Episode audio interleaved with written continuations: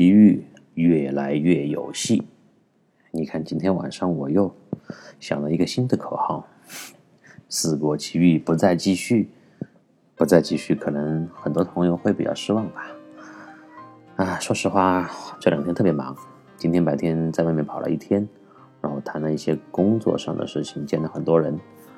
嗯，最近我在做一个互联网上的，就是一个视频的访谈，就是因为我还有一些朋友嘛，我们。对国外的一些文化教育课程特别感兴趣，就跟来自于芬兰、新加坡、美国还有英国的一些朋友，我这周连接着做了呃四场访谈，呃，这个四场访谈的内容就跟啊现在比较火的 STEAM 课程，还有啊领导力 leadership，还有一些啊包括谈到了芬兰的教育。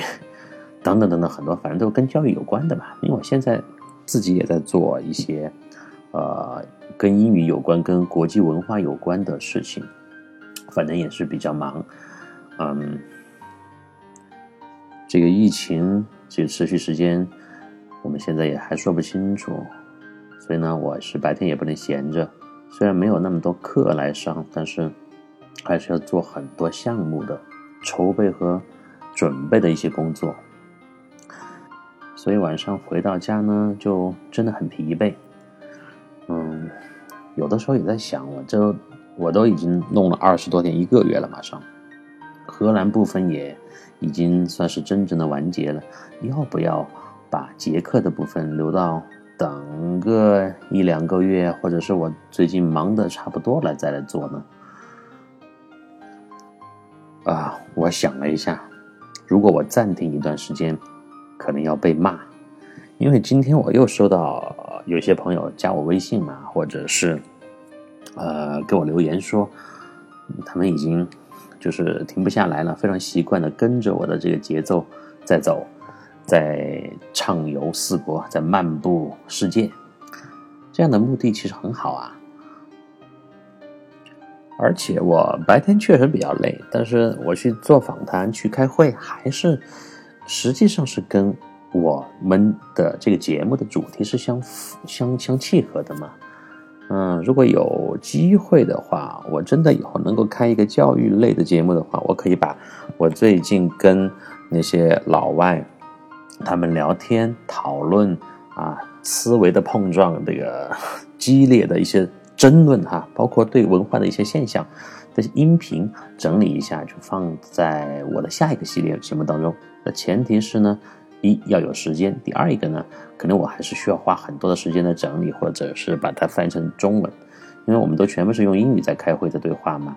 如果有需嗯对此比较感兴趣的朋友，你可以给我说一下，我就考虑一下，我们把这一个旅行的专辑做完以后，有没有对国外文化或者是一些国外的课程感兴趣的朋友。嗯，到时候大家可以给我留言。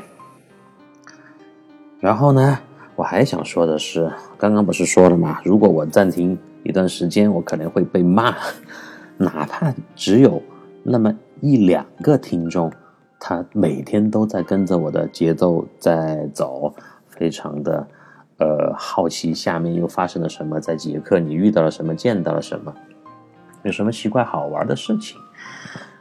哪怕只有一两个人啊，两三个人，我都会愿意去分享、去讲给你听。而且呢，我还是觉得每天晚上我要是不说上一段的话，可能会觉得浑身不自在，连睡觉也睡不着。其实呢，你们觉得是我是在给你们讲故事、讲经历，我自己觉得我是自己该在跟自己对话，是一种非常好的放松的方式。所以呢，综上所述，Let's go on，让我们继续吧。啊，我记得上一次节目结束的时候，我又煽了一下情。哎，确实觉得很不舍离开荷兰，离开阿姆斯特丹。嗯，不舍的原因呢，主要是那些三天三天当中的记忆吧，遇到的事情吧。当然，还有很重要的原因就是一个人安到了。嗯。其实我有点放心不下安道。当然，可能从现在这个角度来说，完完完全是瞎操心，瞎操心。因为人家有自己的生活，有自己的父母，又是在自己的地盘上，轮不到我去为他担心。但是作为朋友啊，纯粹的这种朋友关系，我还是希望他能够过得呵呵过得快乐吧，过得能够让他自己呃幸福或者是开心，但是呢，又不至于那么那么凄凉的生活。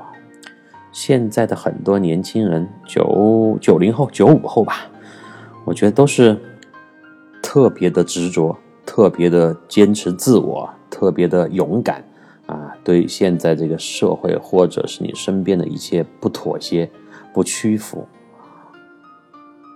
当然，有的人是因为他有后路，他的家庭条件比较好，那他的父母可以给他强有力的支撑啊之类的。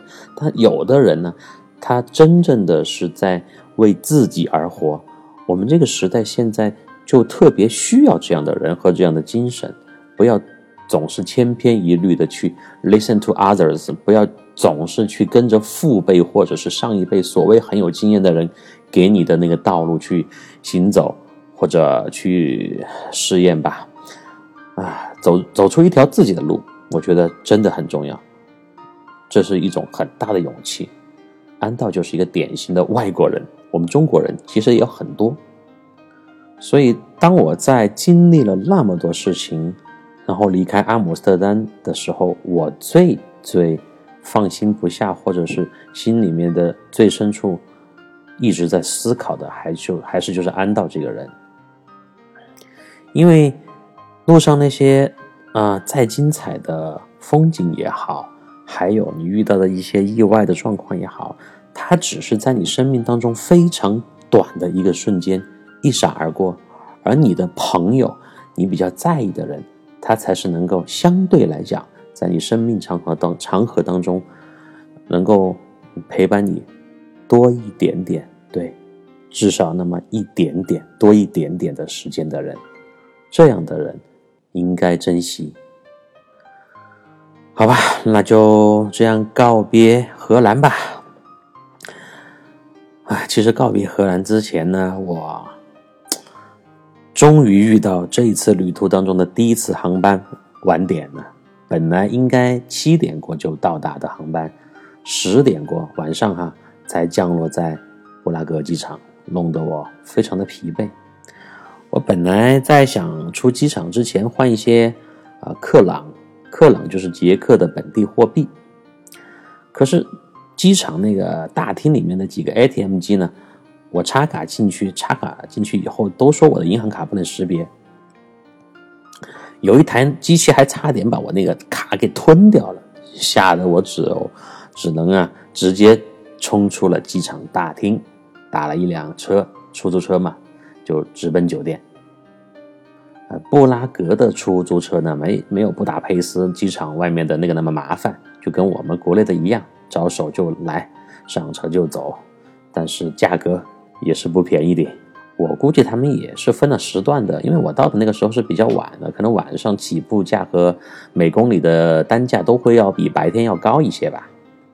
我这一次选的酒店呢，是在布拉格市中心非常好的位置。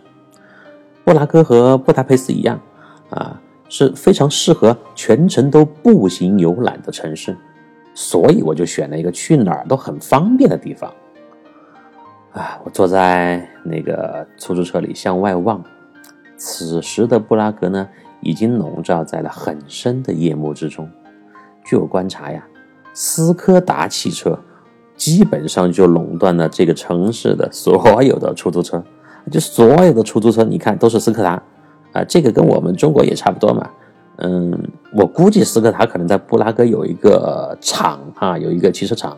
像现在的成都的出租车都是大众啊，因为大众在成都龙泉那边投产了嘛。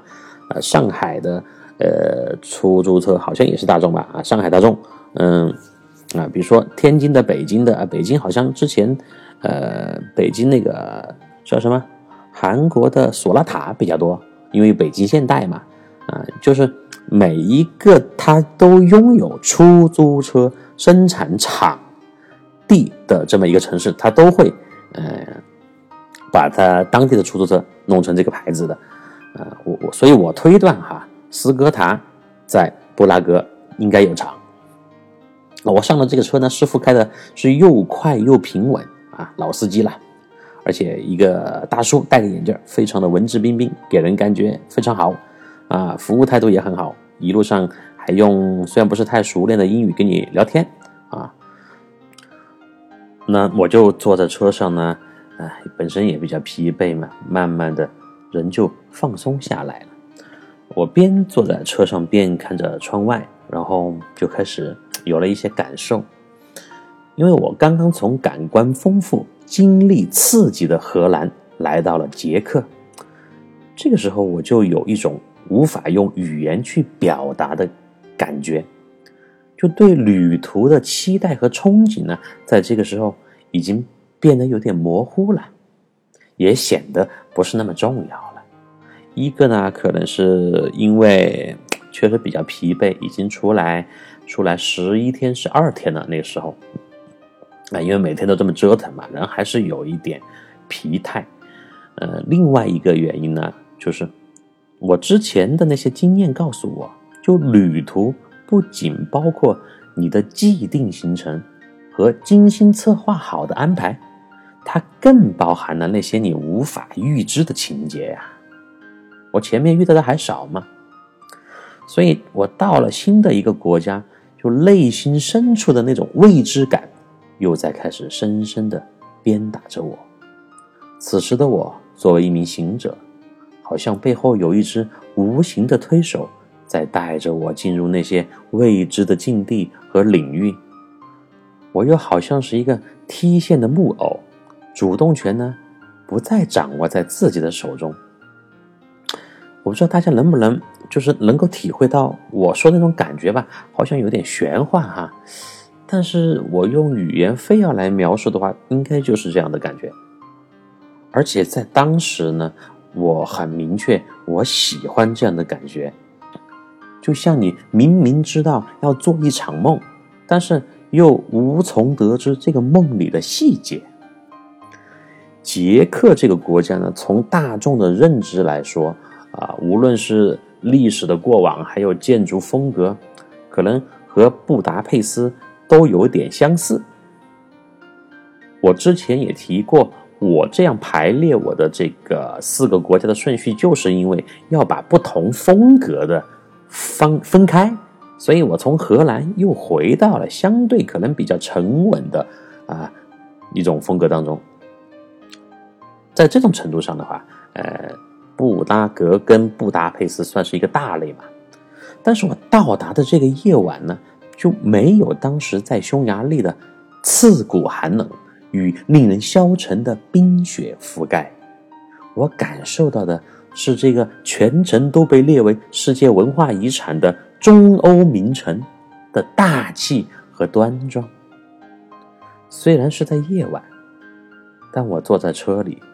通过车窗顶部的缝隙飘进来的气息，已经嗅到了这股诱人的味道。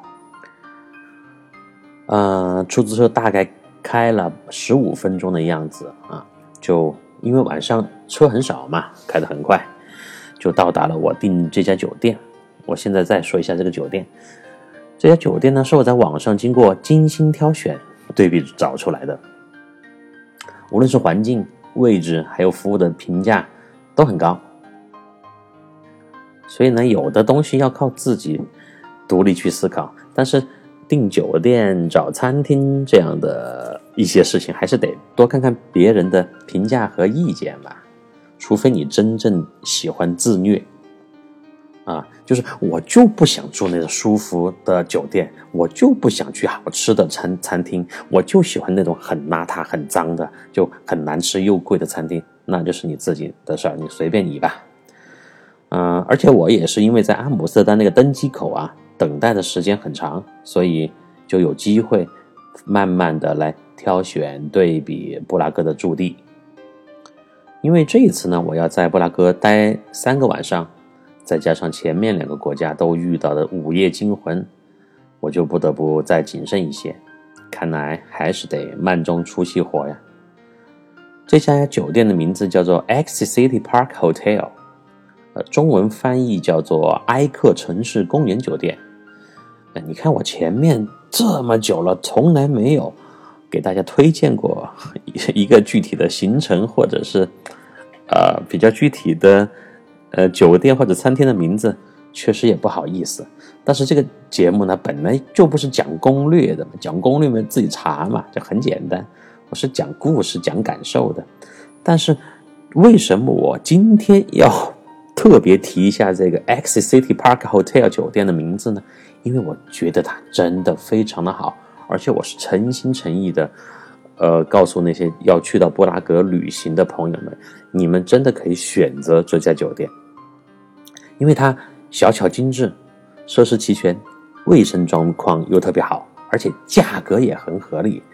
嗯，它这个价格我现在回忆一下，应该是一天晚上不到三百块钱吧，在欧洲算是非常便宜的，性价比很高了。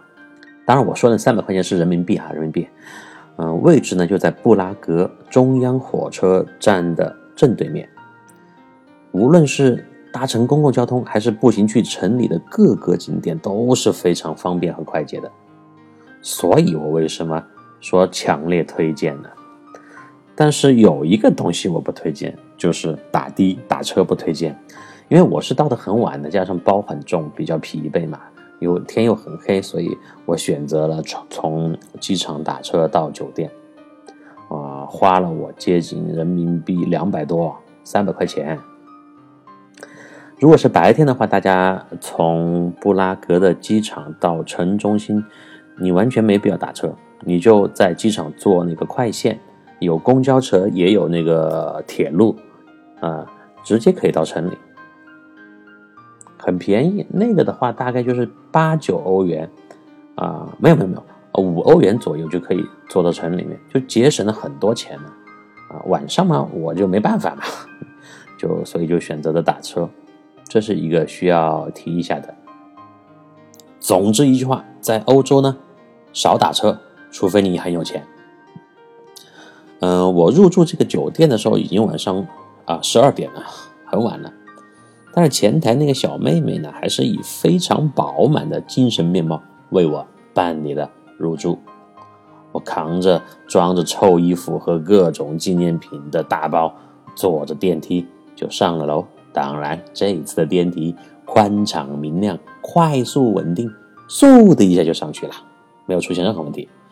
而且我终于用上了好久不见的房卡呀，打开了房门，B open the door 就进去了，终于不用那个老式的钥匙在那个锁孔里面转呀转转转转半天转不进去。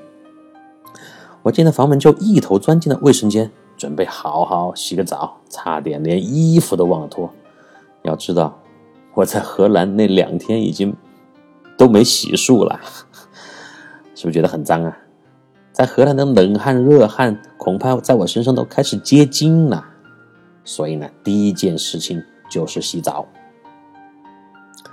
第二天早上，我从宽大柔软的床上醒来的时候，感觉整个人生。都重生了一样。一呢，是因为来到了新的国家，这天阳光又很明媚。还还有一点就是，我已经出来十多天了，第一次睡得这么安稳踏实，美梦香甜。我梦到了自己站在荷兰风车村的一座风车顶上，正眺望着远方，然后梵高，注意是梵高。梵高他老人家开着一辆敞篷的老爷车，在田间的路旁停下来，对我喊道：“Hey Frank，走，跟我去卖画，我找到一个大买主。”就这样一个梦，你看呀，我在梦中都想都想帮那个梵高卖个好价钱，不至于他还在荷兰活着的时候过那么贫苦的日子。哎，说起来也是有点伤感呢。但是我跟一个 死了很多年的、跟我毫不相干的伟人，不叫伟人，艺术家来伤感，是不是也有点奇怪啊？但是也还好吧，我觉得至少你在荷兰看到梵高的东西，而且我在荷兰还跟歹徒搏斗，就在梵高他老人家博物馆的外面，这是不是也是冥冥之中我跟这个世界上的一种很微妙的连接呢？这个梦啊，真的很真实。下一次呢，我一定得梦一下弗洛伊德他老先生的，帮我解一下这个梵高的梦。有趣吧？我起床以后，穿好了衣服，调整了一下自己的心态。我想的是，我已经来到了布拉格，就先暂时忘记梵高吧。这里有更多的精彩等待我去继续探寻呢。今天的回忆是非常美好的。初到布拉格，好像一切都刚刚好。但是人生也好，旅途也好，有时候就是那么奇怪。当你觉得一切都豁然开朗，眼前一片光明的时候，就会迎来比较意外的情况。当你觉得生无可恋，快要马上就要洗白白的时候，柳暗花明又出现了。这就是人生嘛。那句很著名的话呀，法国人最喜欢的 “C'est la vie”。好吧，下次我们继续开始在布拉格游荡起来，因为我一出酒店就遇到了神仙。下次见了。